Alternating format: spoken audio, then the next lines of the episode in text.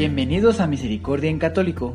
La finalidad de este podcast es compartirte la insondable misericordia de nuestro Señor Jesucristo, apoyándonos de literatura de santos como la biografía y diario de Santa Faustina, testimonios, temas para poner en práctica día a día para el crecimiento a la devoción de la Divina Misericordia.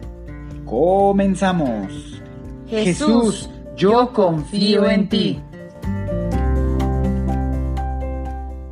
Uno, dos, tres.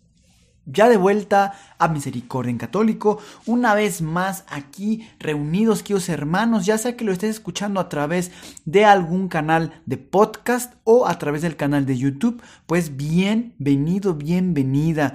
El día de hoy vamos a continuar y antes de continuar también quiero ofrecerles una disculpa porque la semana pasada no subí un audio, discúlpenme ustedes y bueno, vamos a continuar. Primeramente Dios, no nos vuelva a suceder el dejar pendiente un audio. Así que bueno, vamos a continuar ahora sí. A partir del numeral 191 nos quedamos la última vez en el 190, por lo que, bueno, vamos a poner y disponernos a los ojos de Dios, al conocimiento que nos manda a través del Espíritu Santo, queridos hermanos. Una mañana oí en el alma estas palabras. Ve a la Madre General y dile que tal cosa en tal casa no me agrada. No puedo decir qué cosa ni en qué casa, pero a la Madre General se lo dije, aunque me costó muchísimo. Una vez me cargué con una espantosa tentación que atormentaba a una de nuestras alumnas en la casa de Varsovia. Era la tentación del suicidio. Sufrí durante siete días y después de siete días Jesús le concedió la gracia y entonces terminó mi sufrimiento. Es un gran sufrimiento. A menudo me cargo con tormentos de nuestras alumnas. Jesús me lo permite y los confesores también. Mi corazón es la morada estable de Jesús. Además de Jesús, nadie tiene acceso a Él. De Jesús recojo fuerzas para luchar contra todas las dificultades y contrariedades. Deseo transformarme en Jesús para poder dedicarme perfectamente a las almas. Sin Jesús no me acercaría a las almas, porque sé lo que soy yo por mí misma. Absorbo a Dios en mí. Absorbo a Dios en mí para entregarlo a las almas. Deseo cansarme, trabajar, anonadarme por nuestra obra de salvación de las almas inmortales. No importa si estos esfuerzos acortan mi vida, dado que ella ya no me pertenece porque es la propiedad de la congregación por la fidelidad a la congregación, deseo ser útil a toda la iglesia.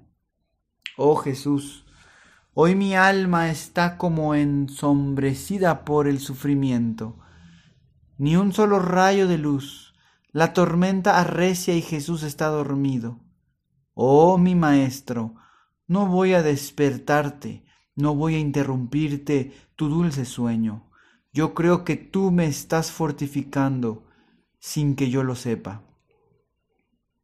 Hay horas enteras en las cuales te adoro, oh pan vino, entre una gran aridez del alma, oh Jesús, amor puro, no necesito consolaciones, me alimento de tu voluntad, oh soberano, tu voluntad es el fin de mi existencia, me parece que el mundo entero está a mi servicio y depende de mí Tú, oh Señor, comprendes mi alma en todas sus aspiraciones.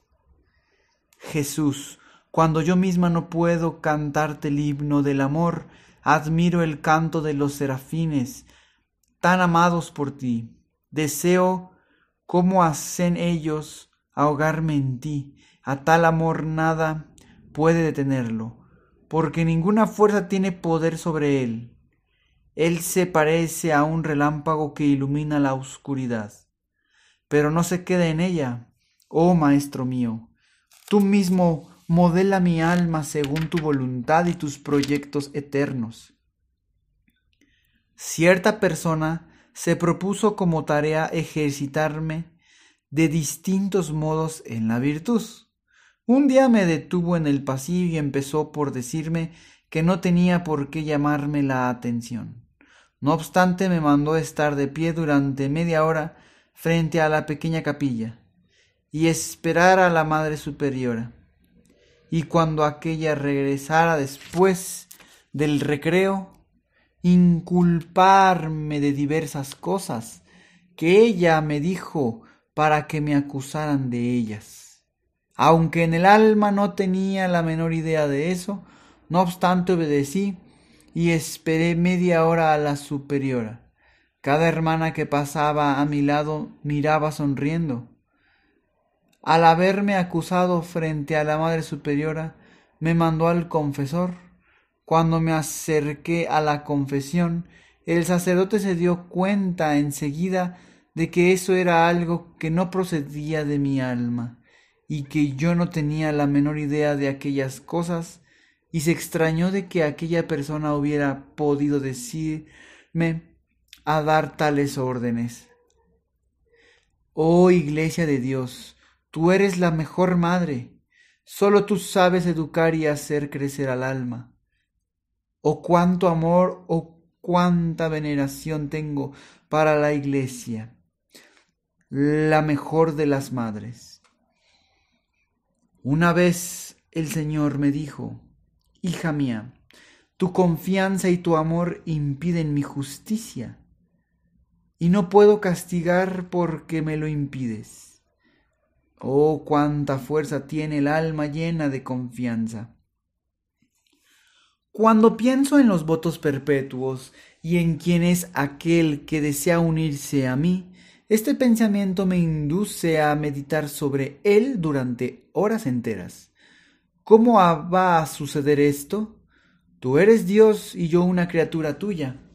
Tú eres el Rey inmortal y yo una mendiga y la miseria misma. Pero ahora yo lo tengo todo claro. En realidad, este abismo, Señor, lo llenará tu gracia y amor. Este amor llenará el abismo que hay entre tú, Jesús, y yo. Oh Jesús, qué profundamente herida queda un alma cuando trata siempre de ser sincera y la acusan de hipocresía y la tratan con desconfianza. Oh Jesús, Tú has sufrido esto también para dar una reparación a tu Padre. Deseo esconderme de manera que ninguna criatura conozca mi corazón, oh Jesús. Solo tú conoces mi corazón y lo posees totalmente. Nadie conoce nuestro secreto. Con una mirada nos contendemos mutuamente. Con una mirada nos entendemos mutuamente. Deseo el momento en que nos hemos conocido desde el momento en que nos hemos conocido, soy feliz.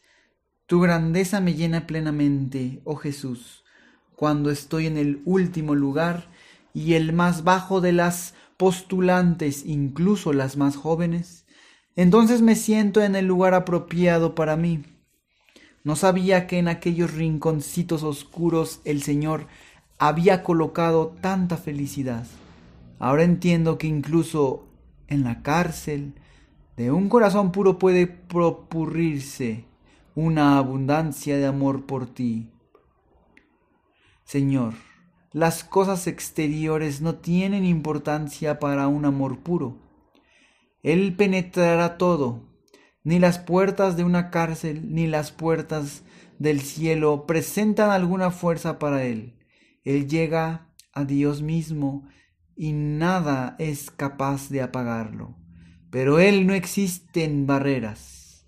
Para Él no existen barreras. Es libre como un rey y tiene la entera libertad a todas partes. La muerte misma tiene que bajar la cabeza frente a Él. Bien, queridos hermanos, el día de hoy hemos concluido y terminado hasta el numeral 201. Y pues el día de hoy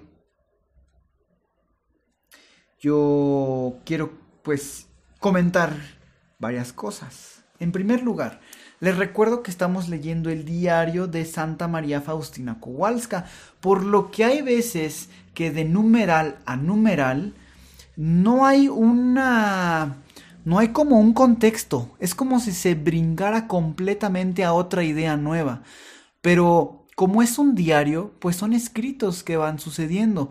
Hay veces que algunos numerales pues sí están relacionados, pero hay otros que definitivamente no se le encuentra una relación. Por lo que yo les pido que de esta manera podamos ir entendiendo mejor el diario. Numeral por numeral tiene su sentido. Ahora bien, ya también aquí en este podcast o en el canal de YouTube vas a poder estar encontrando eh, de una mejor manera o una manera mayor, más completa en el podcast, quiero decir. En el canal va un poco atrasado en YouTube, pero en el podcast eh, viene totalmente completo el, ahora sí, como viene siendo la biografía de, de Santa María Faustina. En, este, en esta biografía sí está todo eh, en un solo contexto y tiene una cronología de una manera más fluida. Les invito que si les interesa pueden ya de una vez ir a escucharlo. Está totalmente completo y lo pueden escuchar de principio a fin. Y otro comentario con respecto a estos últimos em, numerales. En algunos de ellos nos marca eh, una obediencia. Nuevamente Santa Faustina se involucra o se ve expuesta a una orden, ¿verdad?, de alguna de las hermanas que convivían, me imagino que con ella, y le ordena, pues, más que orden, es como, como si le castigara. De tal manera que cuando se desarrolla todo esto y llega al confesor, pues con la iluminación del Espíritu Santo se detecta, ¿verdad? Que pues no había sido ella quien haya cometido todo esto. ¿A qué vamos con todo esto? Muchas veces en nuestro día a día podemos ser ah, víctimas de pues ah, todo este este señalamiento incorrecto que puede hacer el prójimo hacia nosotros. Y normalmente, lo digo por experiencia propia, se salta uno a defender, defender de aquello que no es verdad.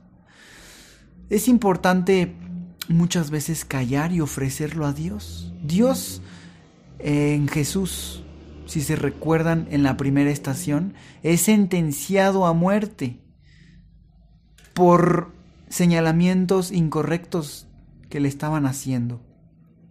Y la primera estación nos indica que él calla. Él calla y ahora en, la, el, en este diario de Santa Faustina es como una reparación de Jesús a Dios. Entonces muchas veces podemos tener esta oportunidad. Hay que tener los ojos bien abiertos para nosotros no caer en señalar al prójimo de algo que no es. Muchas veces podemos hacer esto porque podemos tener molestia, enojo, mal enfocado o un enojo mal pues infundido. Tenemos que pensar dos o más veces antes de señalar al prójimo. Les recuerdo que en el prójimo vive nuestro Señor. No seamos nosotros ese esa historia que se repita en señalar a nuestro Señor a través del prójimo. Entonces, que en esta Navidad, porque este audio a la fecha de publicación, pues estamos eh, en Adviento, próximos a la venida, al nacimiento de nuestro Señor Jesús en Belén. Entonces, pues los invito a estar en Adviento. Adviento es estar en una espera pero no, en una espera pasiva, sentados en una silla, en una espera activa con con el propósito de entregar el mejor regalo a nuestro Señor. ¿Cuántas veces en el trayecto de nuestra vida hemos tenido cumpleaños? ¿Cuántas veces nos han regalado algo que tal vez podemos decir, híjole, esto no me gustó tanto?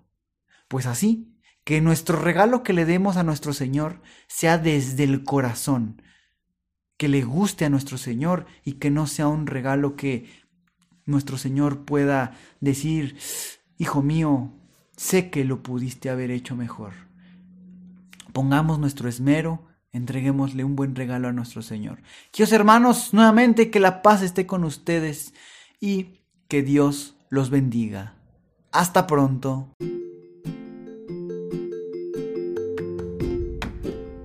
Si es la primera vez que escuchas nuestro podcast, te invitamos a que escuches el numeral 0,1,1, que habla sobre las temáticas que se desarrollan en este podcast y el lenguaje que hemos propuesto para identificar cada una de ellas, y así sea más fácil para ti escuchar las que más te agraden.